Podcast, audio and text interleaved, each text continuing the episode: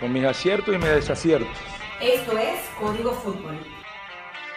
Si los medios quieren estar en el Mundial con Venezuela, no es que tienen que hablar a favor, sino contribuir y no dárselo de sabiondo. El señor Milano dice que tiene Gatorade, no hay bebida alcohólica. En esta sala, él es el puto jefe, el puto amo.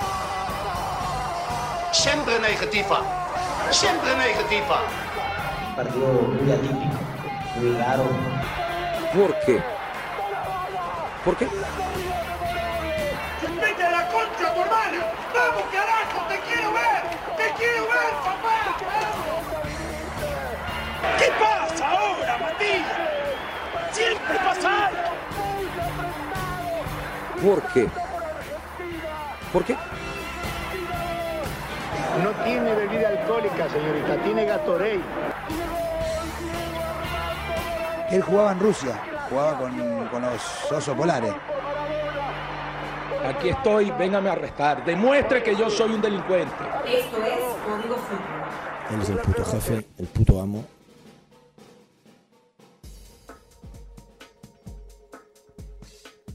Esto es Código Fútbol, eh, nuestro segundo podcast que quizá coincidencialmente tiene como aliado en el tiempo la presentación vino tinto tanto ante Perú como contra Chile y la posibilidad de hablar de una realidad que no termina siendo eh, de ninguna manera positiva. Y no me refiero exclusivamente a los resultados porque pudiésemos pensar que ante Perú se pudo perder y ante Chile se pudo quedar goleado. O incluso pudiéramos hablar de gol anulado a Tomás Rincón o de gol no sentenciado porque no es anulado, la jugada no terminó siendo interrumpida pero lo que, lo que termina siendo peligroso y, y preocupante es que esta selección después de un año de trabajo eh, no termina de encontrar el rumbo que parecía haberse perdido una vez que llegó Noel San Vicente, pero que en estos momentos sigue estando, eh, digamos, ausente. Josías, nuevamente estamos para hablar de la selección y ya después con dos partidos encima.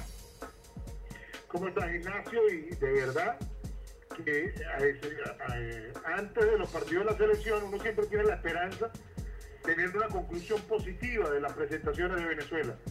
La conclusión en este momento es de preocupación porque la evolución es grande. Más allá de la alegría momentánea de irle ganando a Perú 2 a 0 y de generar algunas opciones de gol, de que en la percepción del colectivo quede algunos minutos donde Venezuela generó opciones de gol ante Chile en la parte final del partido, la conclusión general es que el comportamiento en la cancha ha sido eh, menguado, ha sido eh, cada vez un retroceso mayor. Eh, el que no lo vea, bueno, quiere ver cosas totalmente positivas, se lo valgo, el que quiera tener un, una mentalidad totalmente positivista, pero la evaluación, la valoración del comportamiento en la cancha de Venezuela me deja muy preocupado porque eh, es una escena vino tinto que pensamos habíamos dejado atrás. Pero Josías. Puede que en algún momento Ignacio tenga un mal día, puede que en algún momento tenga un mal partido, algún jugador no te funcione, pero pareciera que lo de Venezuela ya es casi que estructural. El mal trabajo colectivo y sobre todo el planteamiento con el que sale la selección a jugar los partidos de la eliminatoria, Ignacio. Es que, es que además hay un tema, o sea, que a mí, y, y lo, lo advertimos cuando se dieron las dos victorias en Copa América, que luego se dio el empate ante México y la posterior derrota ante Argentina. Eh, aquí había, en ese momento, perdón, en ese eh, contexto, eh, casi cuatro semanas de entrenamiento. En, en, las eliminatorias no tienes ese tiempo, por eso era tan importante lo que se hiciera en la Copa América para que perdurara, digamos, como base de trabajo. Por eso llamó la atención que se mantuviese una base de futbolistas y ahora se están haciendo los cambios. Yo coincido que hay que pensar en Qatar porque obviamente eh, a Rusia ya por fin se puede hablar de que matemáticamente no vamos. Pero lo que a mí me sorprende es que tácticamente esta es una selección que no tiene o no parece tener un, un, un, digamos una hoja de ruta porque ante Perú juegas de una manera y cuando el rival un, un rumbo definido sí. que nos dé alguna esperanza que en un futuro las cosas van a ser mejor. Claro. Pareciera que ese rumbo se perdió. Porque cuando, cuando, cuando, cuando Perú nos atacó, no supimos responder. Y cuando Chile levantó el pie del acelerador fue que inmediatamente eh, ahí fue que nos dimos cuenta que podíamos atacar. Entonces a mí me parece extremadamente simplista decir, bueno, no nos pitaron un penal, el gol de Tomás era gol y no se dio cuenta el asistente. Pregunto, ¿eso hubiera tapado algo? Yo, yo me doy, yo, a ver, mi impresión es que no, es que se juega vamos mal. A ser optimistas, vamos a ser optimistas y vamos a ver el vaso lleno, así no llegue ni a, ni a, ni a 10 milímetros el vaso de agua. Y que el, eh, el gol de Tomás hubiese sido, hubiese sumado, y los dos penaltis que fueron penaltis hubiesen sumado, hubiésemos llegado a cuatro. Pero se nos va a olvidar las 10, 12 situaciones de gol claras que tuvo la selección chilena. Aparte de los tres goles que había anotado. Tres situaciones Porque no- seguidas no de estamos Vidal. hablando, Ignacio, de dos, tres situaciones de gol y- o del penalti que tuvo Fariña. Estamos hablando de más de 10 situaciones claras de gol a lo largo de los 90 minutos que Chile, condicionado por el resultado o por eh, alguna reacción del, de lo más profundo de la psique competitiva de los jugadores venezolanos, eh, salieron y generaron algunas opciones de gol. eh, sobre todo en el segundo tiempo, en el primer tiempo alguna, algunas caramuzas de, de Murillo, pero ojo, el rendimiento colectivo fue terrible. A mí, yo leí algunos análisis y respeto a mis colegas que, el- que era el primer tiempo Venezuela contra Perú. Ojo, a mí no me pareció un gran primer tiempo. A mí me pareció que ganamos 2 a 0 y que Venezuela en el primer tiempo pudo haber eh, generó alguna situación más de gol, pero que no se veía una selección equilibrada, se veía una selección que medio pasaba de la mitad de la cancha a Perú, se le veían los problemas, se le veían las costuras por todos lados. Ignacio. Vamos a escuchar, eh, tenemos dos audios de la rueda de prensa de Rafael Dudamel, vamos a escuchar el primero, es alrededor de un minuto, en el cual él habla un poquito de lo que, en su opinión, fue el cambio de actitud de la selección. Nos costó levantarnos en el, en el primer tiempo. Fuimos un equipo perdido en la cancha que, que le cedía ventajas al rival. El rival controlaba el partido y nosotros no hacíamos mucha oposición. Afortunadamente tuvimos esos 15 minutos del entretiempo para poder, más que corregir y reordenar, poder reanimar al, al equipo.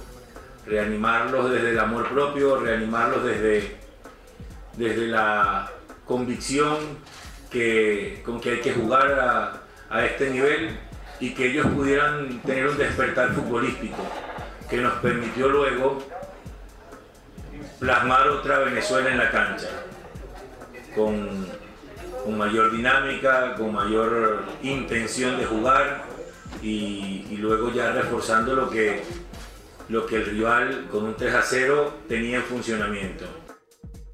A mí me sorprende, Josías, que. A ver, partamos de una base, no se va a hacer el harakiri en público al técnico, pero sí me da la impresión de que, de que la expresión o la descripción de ese segundo tiempo no es la que muestra Dudamel. ¿Por qué? Tú hablabas de las opciones de, de- de Chile. En ese segundo tiempo, en ese segundo tiempo en el que ahora nos, y no me refiero a Dudamel, sino quizás algunos publicistas interesados, nos quieren, hacer, nos hacer creer que la selección cambió. En ese segundo tiempo, el señor eh, Vidal, Arturo Vidal, tuvo tres situaciones consecutivas en el área chica de Venezuela. No te estoy hablando de disparos de 30 metros. Pero, Ignacio, esas son las tres de Arturo Vidal. Las de Arturo Vidal, claro. del gol de Venezuela, Claro. fueron siete situaciones claras de gol en 15 minutos de la selección chilena. Entonces, siete en ¿qué- 15 minutos. Entonces, ¿dónde está el ¿Cuál fue la cambio? de Camerino? No. Ahí- a, a eso quiero ir. Entonces, ¿qué fue lo que cambió? A mi entender, y uno entiende, y uno comprende, y uno acepta que, que cada persona tiene su visión de los partidos de fútbol, eh, a mí me da la impresión de que la selección cambió en el momento que identificó que Chile ya no estaba interesada sino en gustarse a sí misma, lo que conocemos como sobrar el partido. Exactamente. Y no, y Chile ya veía que el partido lo tenía. Chile no es precisamente la selección más sólida en defensa, porque no lo es. Quizás ha mostrado sus mejores episodios defensivos cuando ha enfrentado a Argentina, pero eh, Chile en su momento muestra alguna falencia, inclusive en el primer tiempo, eh, Murillo solo generó algunas situaciones que desnudó alguna carencia defensiva de Chile, pero la idea colectiva de Venezuela, la idea colectiva, el planteamiento táctico inicial, no me indica que existe una estructura clara de, eh, de una ruta ofensiva que lleva- deba llevar la Vinotinto. No pareciera tenerla, Ignacio. Que después del gol de Salomón y que bajó un poco eh, eh, la intensidad como tomaba, eh, Chile el partido, Venezuela creo, estamos claros. Pero ojo, después que el contrario me genere siete opciones de gol en los primeros 15 minutos del segundo tiempo. De verdad que eso me deja a mí muchísimo que desear de cuál es la idea propia del técnico. Ahora, vámonos un poquito más de grano. Alexander González lo destrozaron por la banda derecha, pero el muchacho no es lateral. Él No es. en algún partido del Caracas haber jugado como lateral, en algún partido con Faría, en algún partido con San Vicente jugar de lateral, en alguna emergencia hacerlo. Pero él no es lateral y él no se termina de dar cuenta que él no es lateral y ante Perú le fue bastante mal y lo vuelve a colocar de lateral ante una selección como la chilena que te destroza por esa banda y te lo pone. Pues claro que le iba a ir mal, Ignacio. Pero, Josías, ¿quiénes marcan la banda? Fletcher De lateral izquierdo, cuando el muchacho juega en el Zaragoza como central. Y es el lateral derecho.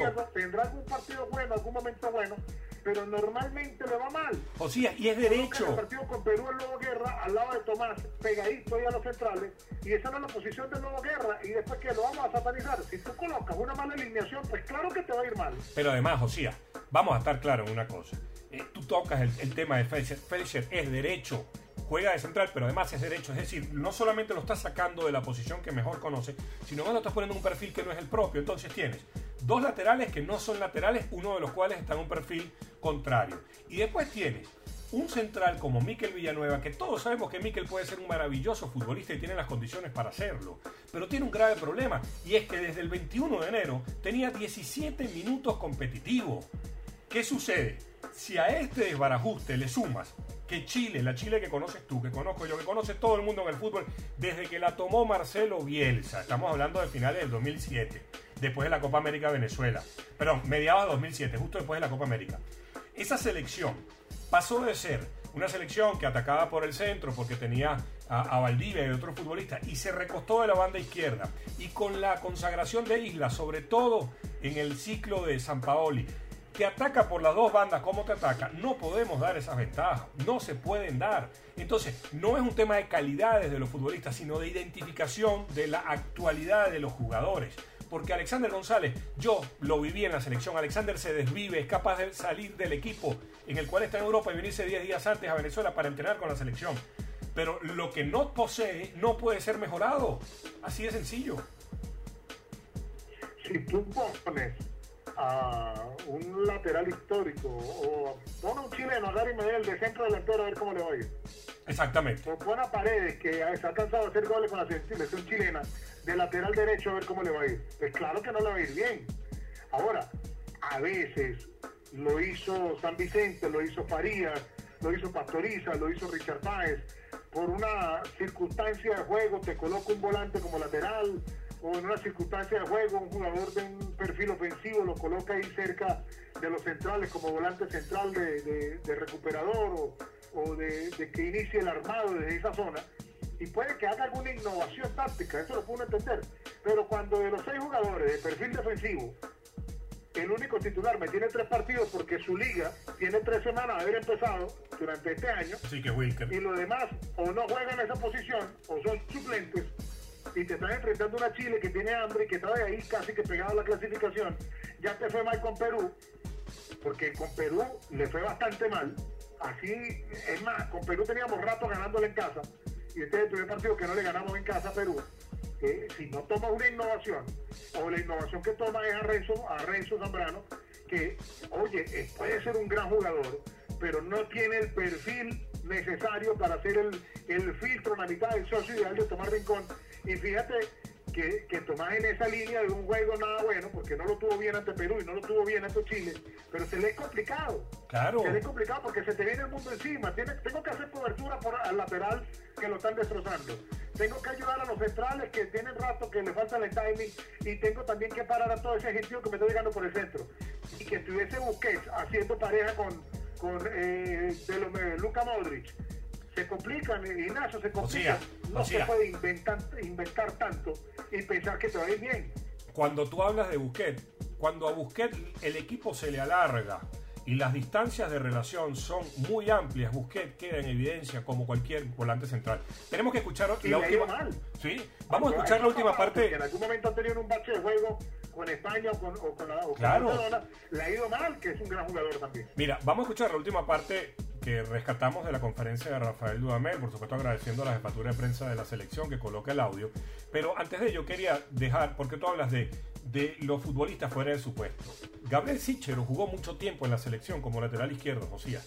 Pero su mejor momento, que además coincidió con la Copa América 2011, aquella en que se quedó de cuarto lugar, eh, lo tuvo a él en una actualidad, a Gabriel, permanente en su club de lateral izquierdo. No es que llegaba a la selección y jugaba a otra posición. Eh, hay mil ejemplos de clubes, pero en la selección, cuando se coloca un jugador fuera de su hábitat natural, se nota. Escuchamos a Domel porque vuelve a tocar un punto que, creo que es importante, es el, estado anímico, José. Vamos a escucharlo. ¿Cómo logramos meternos eh, o reanimar el equipo? Más que hablando de, lo futbolístico, que por supuesto también lo, lo abordamos, era por allí también hacer despertar, despertar el amor propio del futbolista dentro de todas las conclusiones que, que uno va eh, teniendo en el día a día, una de ellas es lo difícil que se hace para el, para el, futbolista venezolano que viene a la selección convivir con el, el último lugar en la tabla de posiciones. Código Fútbol.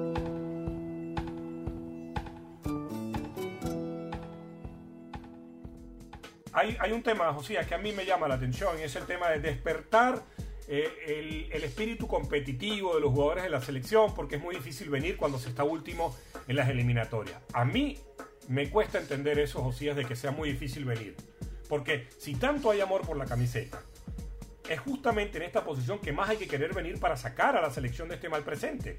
Del cual, ojo, yo no hago culpable ni a Dudamel, ni a San Vicente, ni a la federación, porque primero no hay culpables, segundo son tantos los factores que han influido que no nos da el programa para, para encontrarlos, pero sí siento que primero me preocupa eso de tener que despertarle, eh, digamos, el carácter competitivo. Y segundo, me parece también una exageración porque, insisto, fue con la modificación de Alexander por Víctor García que el equipo cambió sumado a que Chile quería gustarse más que jugar el partido. Entonces, no veo que tanta modificación hubo en el, medio tiempo y me preocupa que además se hable de hambre competitiva o de falta. Después que el contrario te está goleando 3 a 0 y tiene cualquier cantidad de opciones de gol en el primer tiempo y en el segundo tiempo, en los primeros 15 minutos, te genera 7, 8 opciones de gol.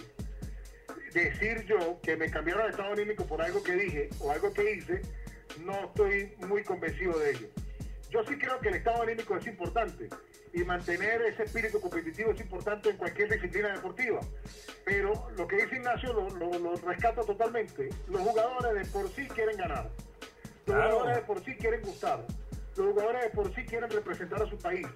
La única forma que no exista es que pierda una motivación por un tema general de, de alguna circunstancia de vida que esté pasando, o que tenga un maltrato ya sea por parte de alguien de cuerpo técnico, de algún federativo o de la prensa o de alguna circunstancia de vida, que eh, se le dificulte ir a la selección por algún caso.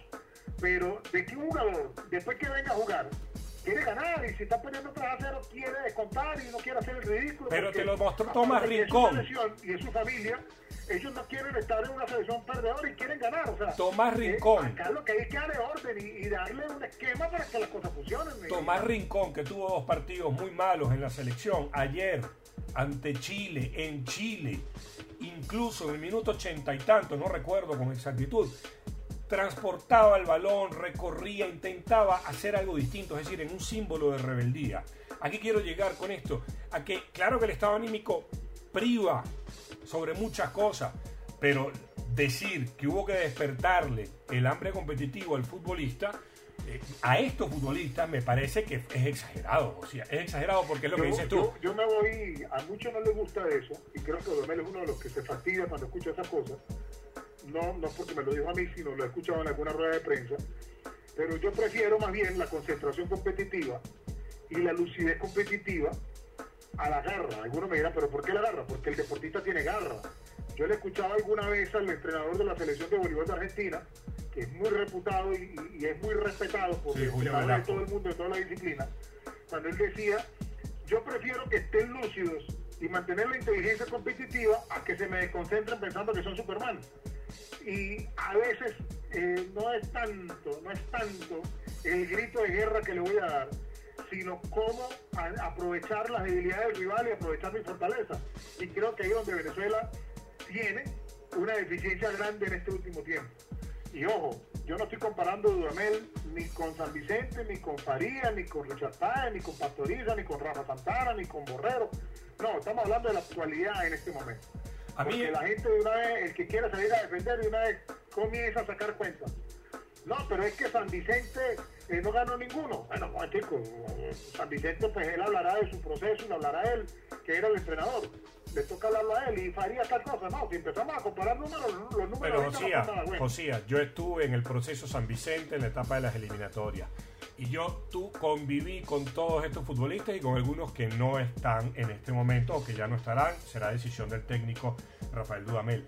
Y yo puedo decir que esos jugadores, todos cuando llegan a la selección, están para ganar, quieren ganar, no están pensando en, bueno, si pierdo me irá bien, o no, no, no, quieren ganar. Pero además hay otro tema, Josía, y que esto obviamente por, por las cuestiones del caso uno no las ventila, pero futbolista que no quiere estar en la selección no está o se comunica con el cuerpo técnico y dice, mira, en este momento no me siento bien, cosa que hizo Luis Manuel Seija con Dudamel, no olvidemos. Cuando lo hizo Seija, lo hace con Dudamel y lo hizo Germín Rivas con San Vicente. Exactamente. Que le dijo no me llamen. No me llamen y fue Lo han hecho, y algunos pues inventan cosas como Amorevieta, que no tengo ninguna duda de que, que se la ingenió para que no lo llamaran más. O sea, alguien, alguna forma hará para no ir.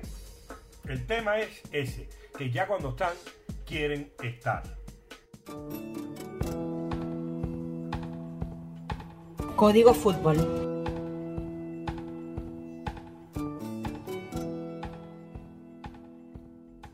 Perú y Chile son pasados y es en agosto cuando la selección tendrá nuevamente actividad. En el interín estará la sub-20 en su- con su participación en el Mundial. De eso hablaremos cuando llegue la ocasión. Yo sí siento que tenemos que hablar de lo que viene, porque ya vamos a empezar a manosear el término proceso. Y a mí el tema proceso me choca cuando desde la autoridad me dicen que no hay tiempo. Entonces no hablemos de proceso, porque yo sí creo que hay tiempo. Y lo en, la man- mayor no hay- en la mayor para mí no hay proceso. para mí hay En la tiempo. mayor se juega con lo mejor que tengo y hacer mi mejor presentación. Pero yo Que sí creo- jugadores evolucionen y Yo- que la selección como colectivo y como grupo deportivo evolucione es otra cosa. Pero en la, en la mayor se juega con lo mejor que tengo en búsqueda de un plano, Claro. obviamente. Habrá alguno que diga, conchale, yo mejor ya estoy de retiro y alguno que viene pidiendo pista. Bueno, pónganle que está pidiendo pista. Pero eh, talento tenemos, Claro. Ignacio. Es que- talento tenemos. Es que- más que cualquier otra época. Más que No lo la sé. época de San Vicente, que Farías, que Richard Páez. Talento hay, recursos hay. Yo a lo que quiero llegar No es a lo siguiente. Si el método sea el más adecuado que están usando. Eh, ahí, ahí- ese es el tema, la metodología de entrenamiento. Yo no, a ver, con la selección no vas a tener, salvo en momentos de Copa América o Copa América Centenario, que no va a volver a pasar, eh, por lo menos en nuestra existencia, eh, no, nunca vas a tener 10 días de entrenamiento.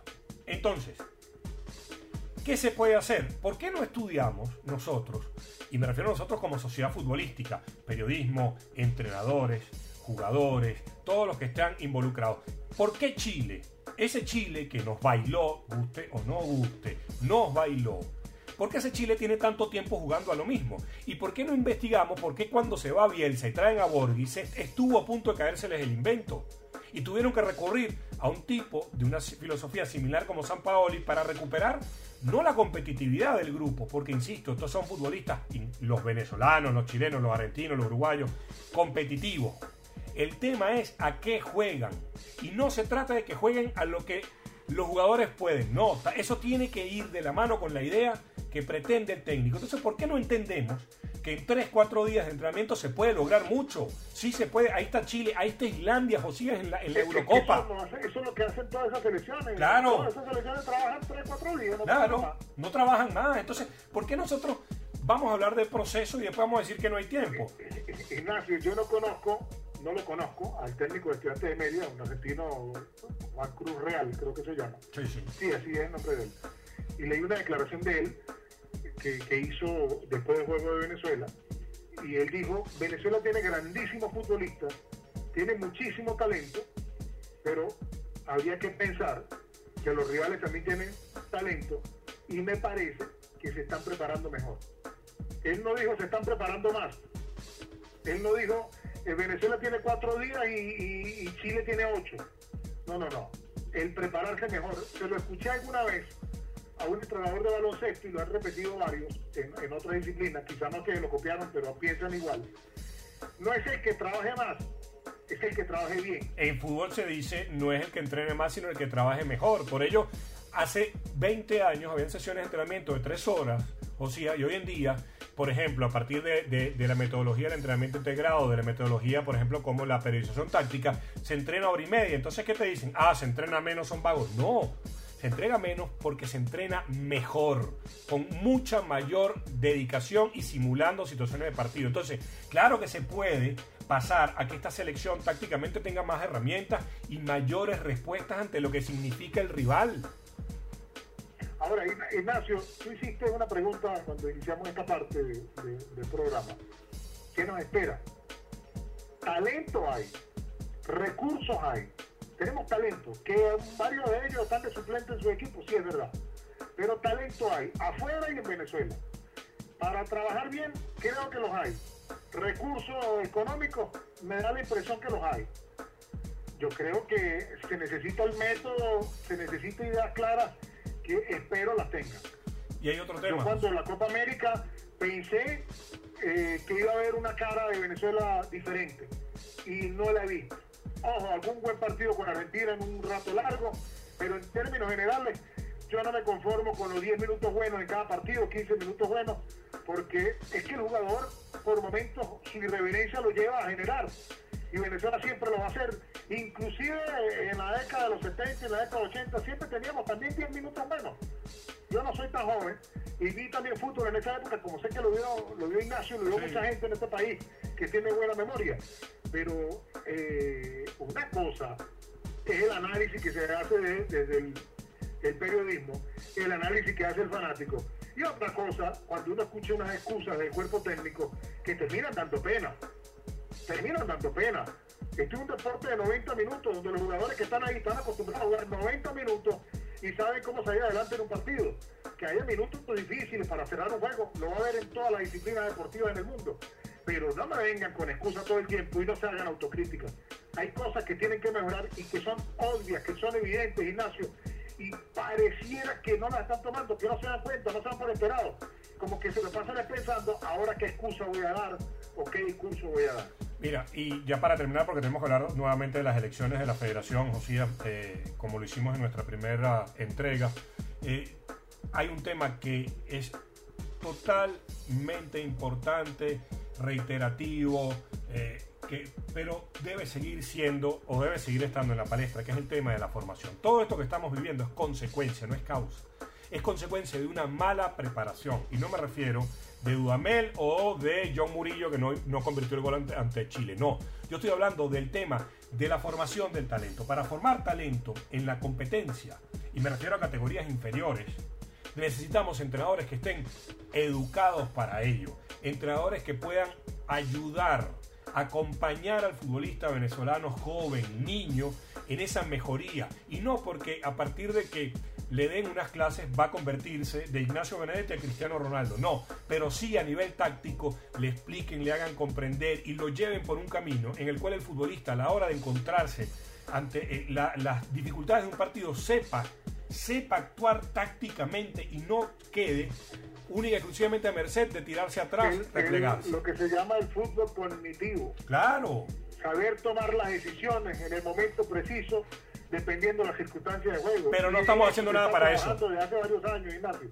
Desde hace años, varios años se está trabajando eso en todo el mundo. En Venezuela muy poco o prácticamente nada. Nada.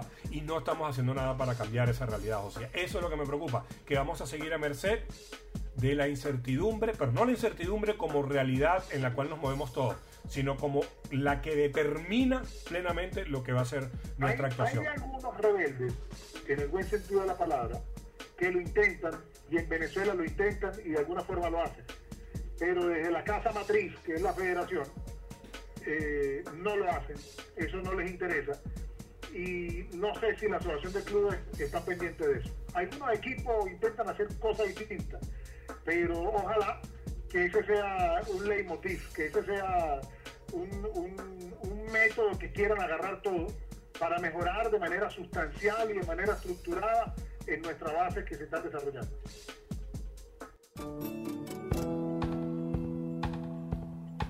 Código Fútbol.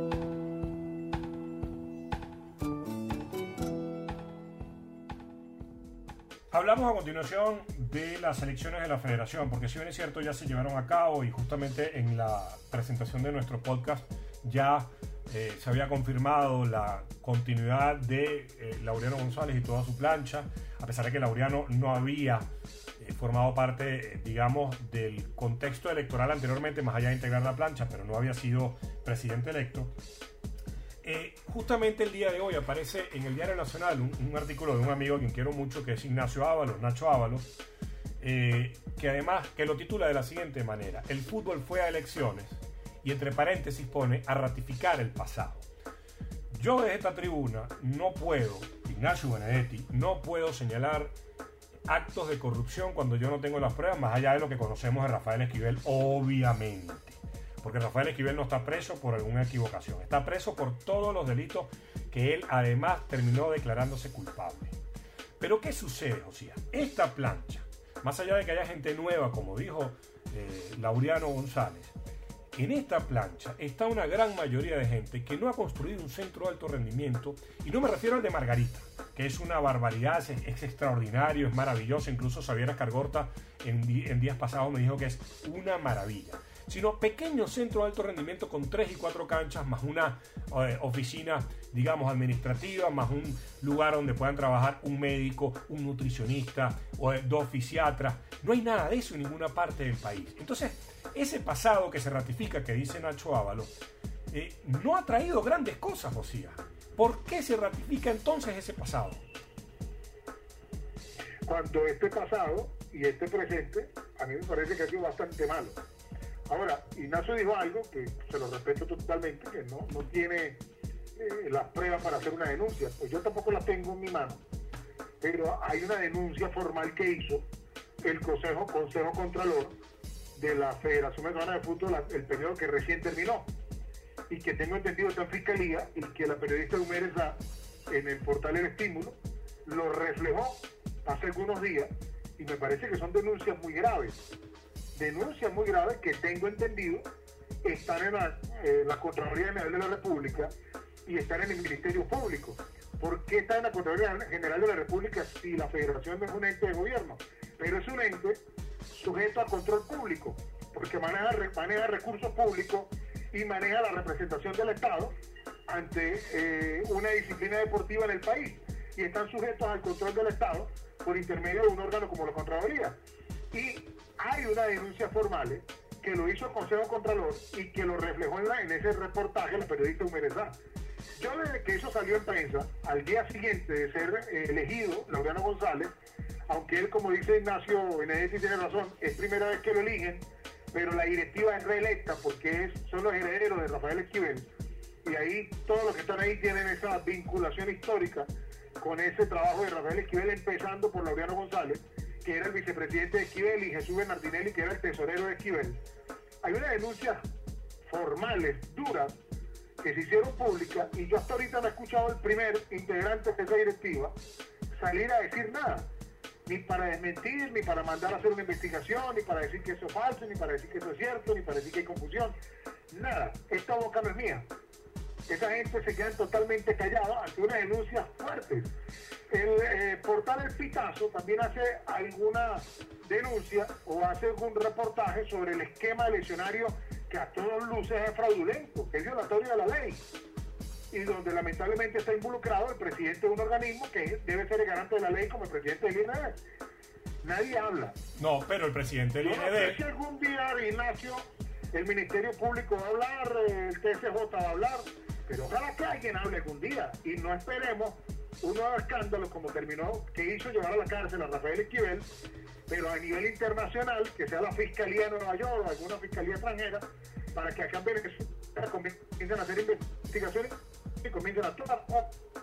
Ojalá investigaran y dijeran, mire, todo eso que dijeron era mentira, pero que alguien investigue, que alguien diga, que alguien explique, porque lo último que yo escuché fue alguien cuando una vez dijo es que una plata se perdió o una plata no sabemos dónde está. Eso no son explicaciones, Ignacio. Y no se investigó, y, no se investigó. Hay de corrupción que no la hizo Ignacio, no la hizo José, la hizo el Consejo Contralor del y que está en el Ministerio Público y que está en Contraloría hay denuncia de un esquema fraudulento para mantenerse en la directiva de la federación y hasta ahorita nadie sale a decir nada de lo que tiene que salir a decir, de, de los directivos actuales y los directivos anteriores, que son los mismos, y de las comisiones electorales y del Ministerio del Deporte y del TSJ y del, Ministerio Público. Alguien en algún momento tendrá que dar explicación a los venezolanos.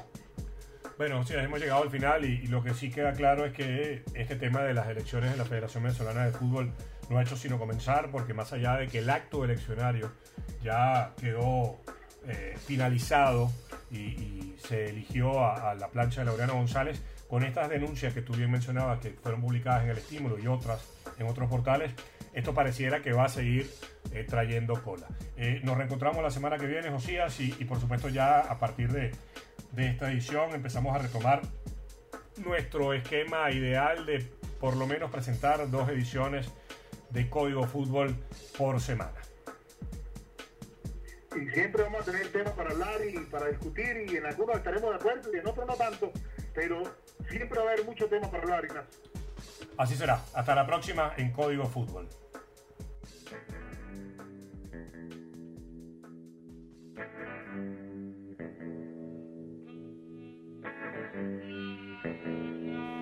Esto fue Código Fútbol.